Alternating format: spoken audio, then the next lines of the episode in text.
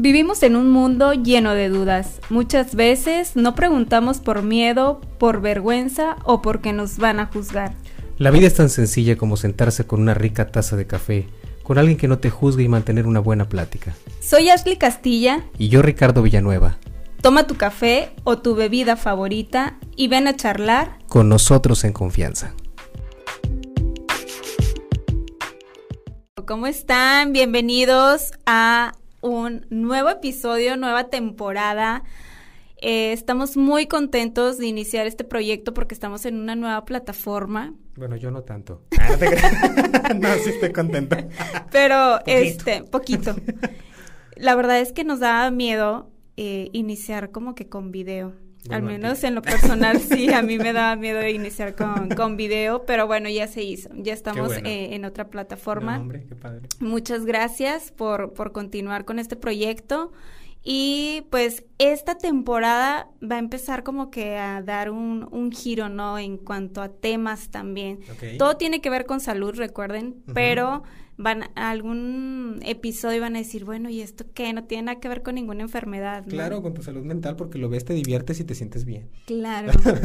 Así es. Por supuesto. Todo, todo tiene que ver con salud. Así que bueno, bienvenidos y qué onda, pues vamos a, a iniciar, ¿no? Con el, con el tema, ¿cómo ves? Arrancamos. Ya estás. bueno, fíjense que en la otra temporada nos están diciendo de que, ¿por qué no hablan acerca de las enfermedades crónico-degenerativas, que yo creo que son las que ahorita están ocasionando, pues bueno, una gran cantidad de muertes.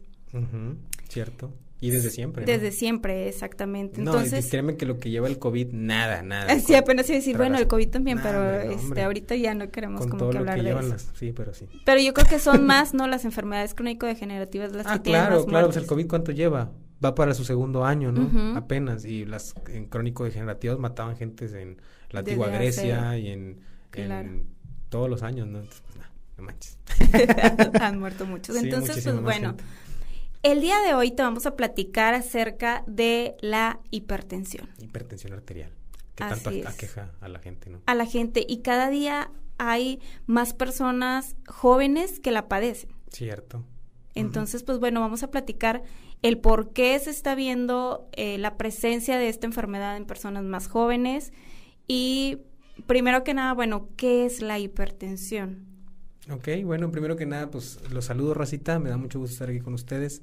Eh, me da mucho gusto que mi amiga Ashley ya se haya animado a, a llevar este, a diversas plataformas, a extenderse, porque nos escuchan en Spotify nada más. Así, que espero que les guste esta nueva, esta nueva edición, esta nueva forma, este nuevo formato. Que nos sigan o continúen siguiéndonos. Así es. Y luego, bueno, Ahora sí, ¿qué, es? ¿Qué es lo, bueno? ¿Qué es la hipertensión? bueno, de antemano sabemos que tenemos venas y arterias en el cuerpo. Las arterias son las que se encargan de llevar del corazón hacia todos los tejidos la sangre oxigenada, ¿ok?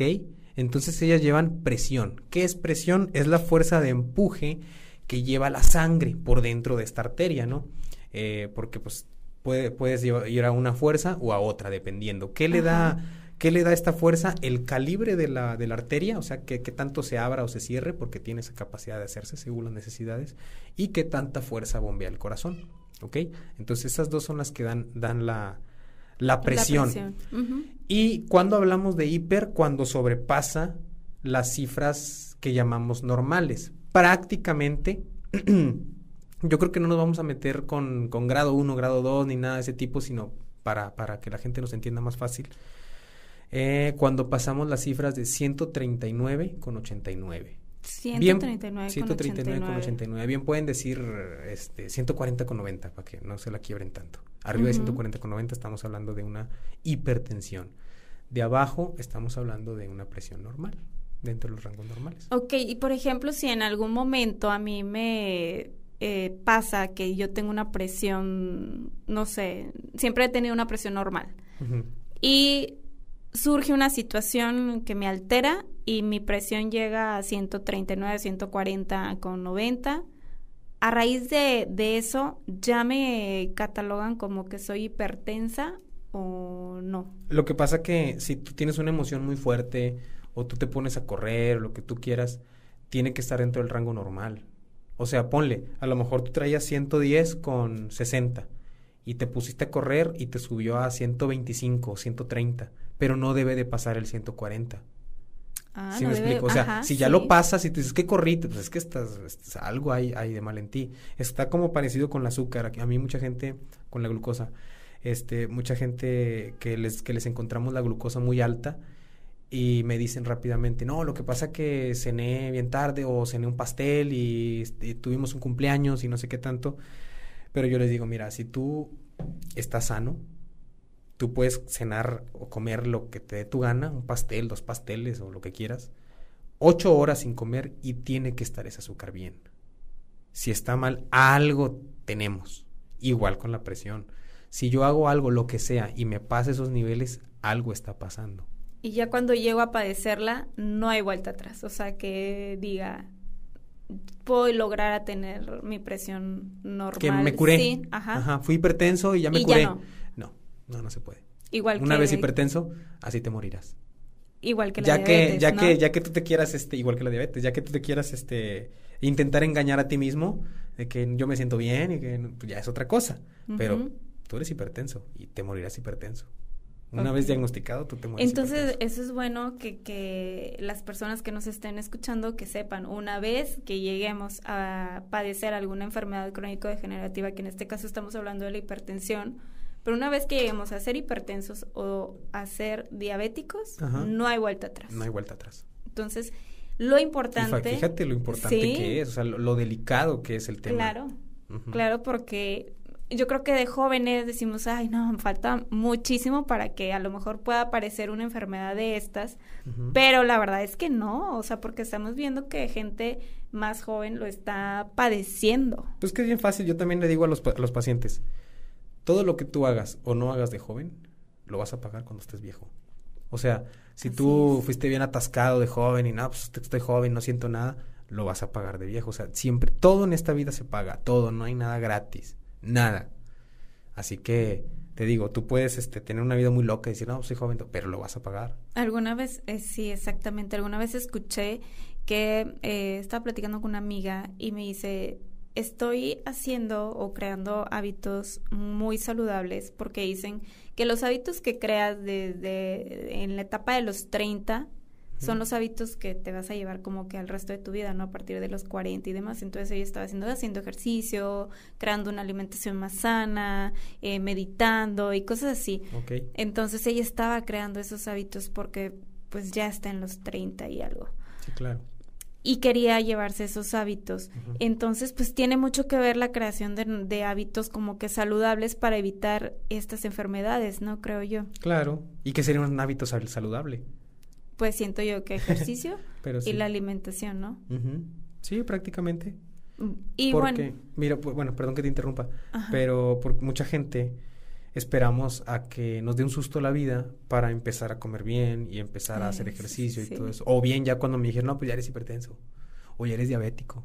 Y es cuando me pongo ya, no, pues ya camino en las tardes, no, pues ya trato de no comer tanta azúcar, ya trato de no comer tantas voy, grasas. o- ya no voy a, a tomar refresco, o ya Claro. va y pastelitos. Ya si sí. te dura la motivación un rato o se te acaba pronto, pues ya es cuestión tuya, pero Ujú. muchas veces sí esperamos hasta que pasen esas cosas para nosotros hacer conciencia. Es lo que me he fijado, porque si no nos pasa nada, continuamos igual.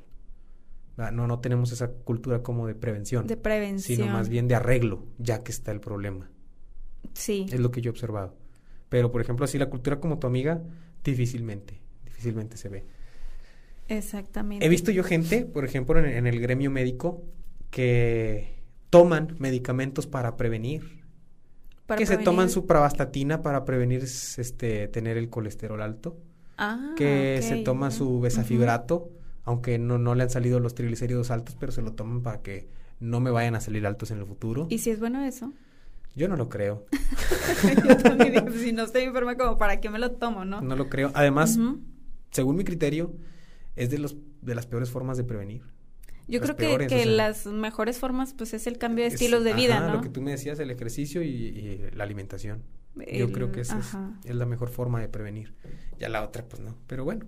Cada somos- quien, ¿no? Somos libres. ajá. Somos libres Bendito de- Dios, somos libres. de. Exactamente.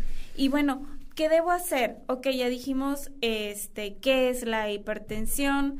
Eh, ¿Qué rangos tengo? Bueno, primero, ¿cómo me doy cuenta que, que la padezco? Fíjate que es ¿Qué, una... pa- qué pasa cuando...?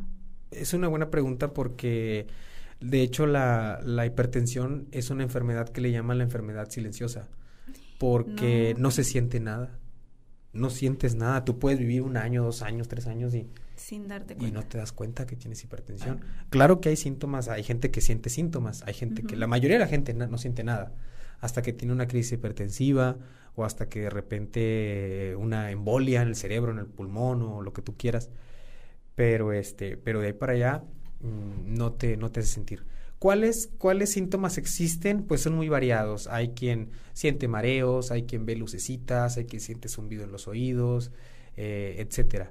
Pero prácticamente no se siente nada. No se siente nada. Nada. Por eso le llaman la enfermedad silenciosa. De hecho, eh, creo que hubo una oleada, eh, no recuerdo en qué año exactamente, pero le llamaron la como la pandemia silenciosa, algo así, porque hubo muchísimos casos nuevos y pues no sientes nada, o sea, no hay como que los registres o algo porque pues la gente ni siquiera se da O cuenta. sea, hasta que llega un evento y te dicen tienes la presión este o eres hipertensa y a partir de ahí pues bueno ya te das cuenta porque te estás yo creo que checando con regularidad la, la presión, ¿no?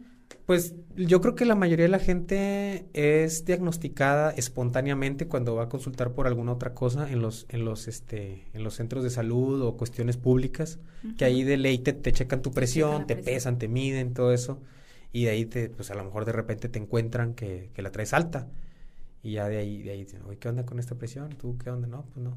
Y ya, pues chéquesela unos tres días, cuatro días, cinco sí. días, para hacer un promedio, chécatela a la misma hora en estos días, en las mismas condiciones. Es decir, si tú vas a ir en los días de, de- de revisión, que vas a estar yendo cinco días seguidos al centro de salud a que te chequen tu presión para saber si eres hipertenso o no, este, en esos tres días tienes que llegar en igualdad de condiciones. No es que, por ejemplo, no, pues vengo caminando desde acá, desde 10 cuadras y llegué y chécamela. y el otro día me trajeron en carro con clima y ya chécamela. Pues no, no estoy en No igualdad de igual, condiciones. Entonces, a la misma hora, en igualdad de condiciones, y ahí ya te puedes, puedes hacer un promedio y decir, no, pues sí, sí eres hipertenso. Y entonces es bueno, por ejemplo, digo, se dice que es la enfermedad silenciosa y demás. Es bueno que yo tenga la cultura de tomarme la presión, no sé, una vez a la semana, a lo mejor al despertar, a mediodía y en la noche, nada más por, por chequeo. Pues a lo mejor para, para tu salud física, pues es muy probable que sí, porque tú te estás monitoreando y sabes cómo andas en realidad.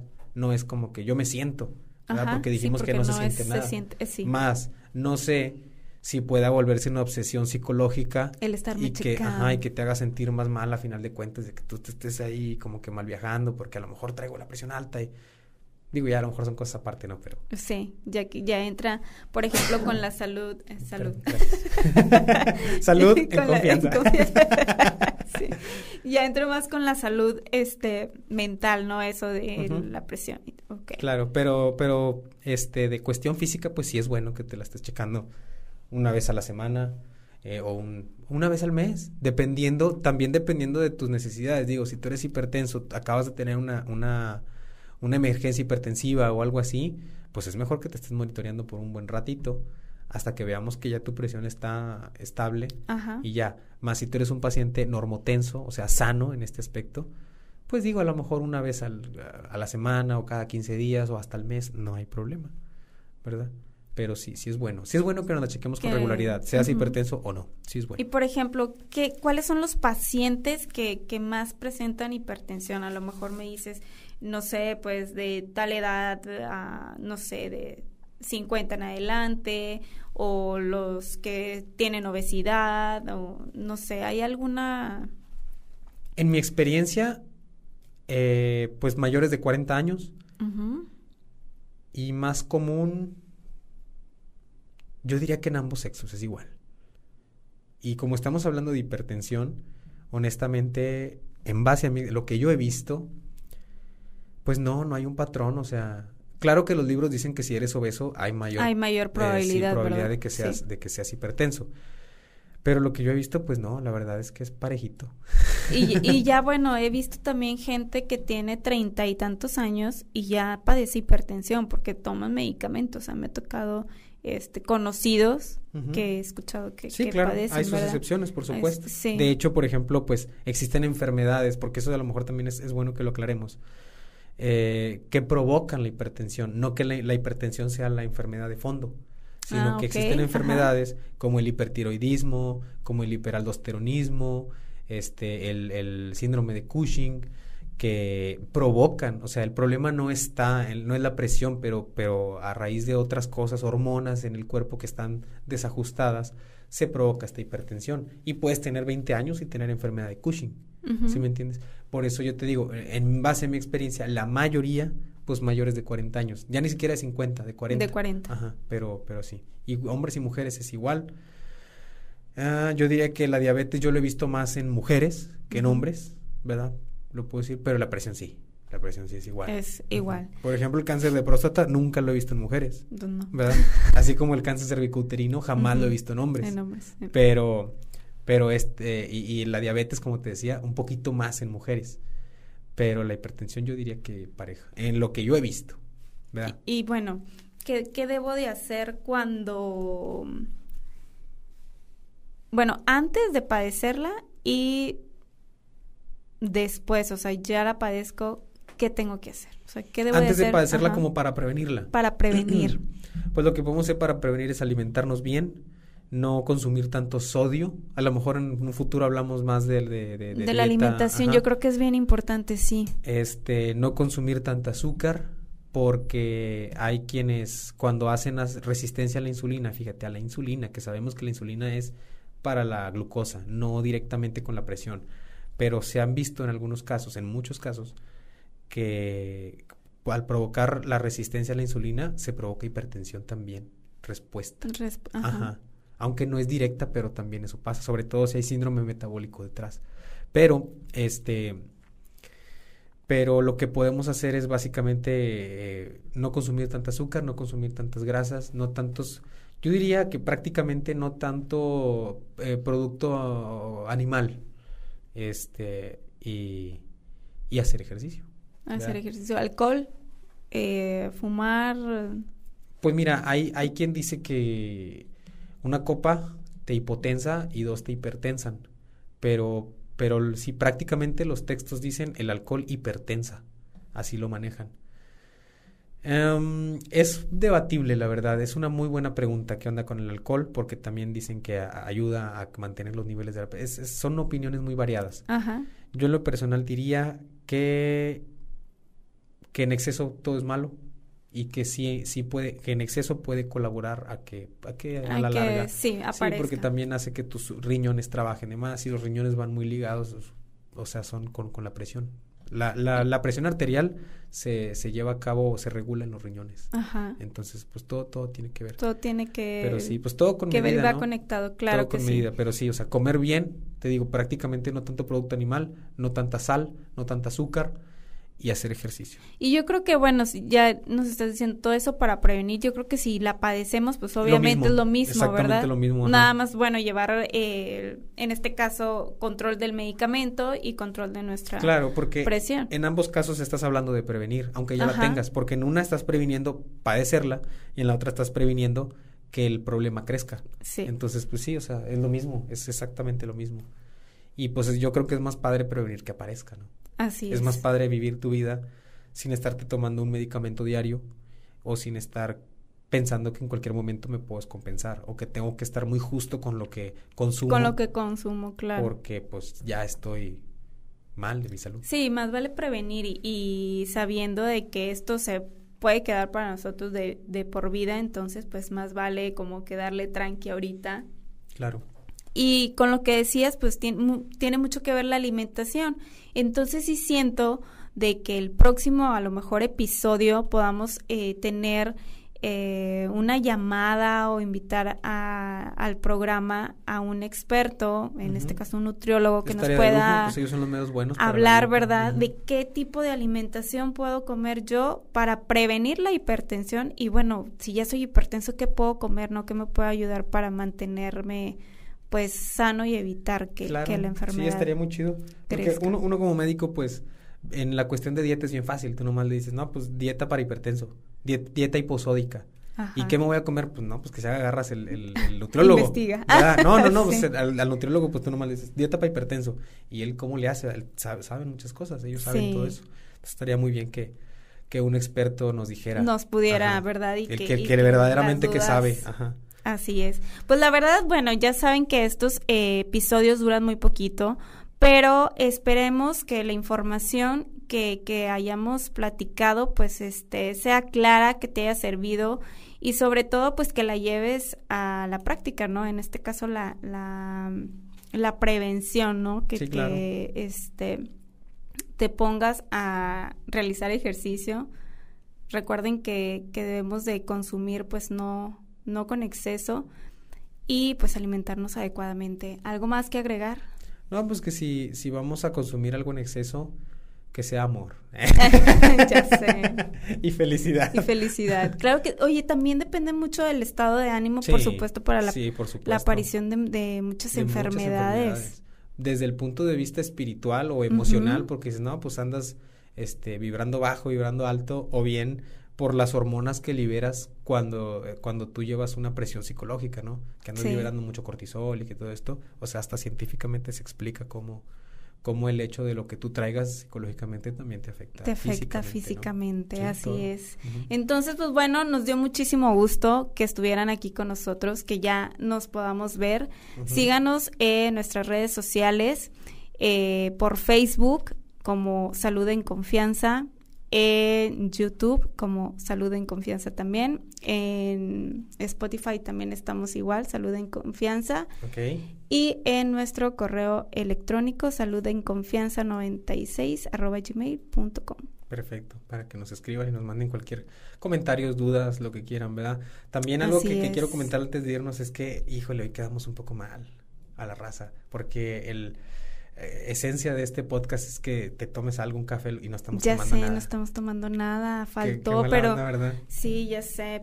Pero bueno, en el segundo se los tenemos y perdón. En el segundo vamos a estar bien ebrios desde que empiece para que ya no haya. vamos a tomar agua. Pero este el correo es en confianza 96, no es salud en confianza, es en confianza en 96. confianza 96. Así es. Ok, perfecto. Entonces, bueno, pues cuídense mucho, pórtense bien. Hasta luego, gente. Bye bye. Bye.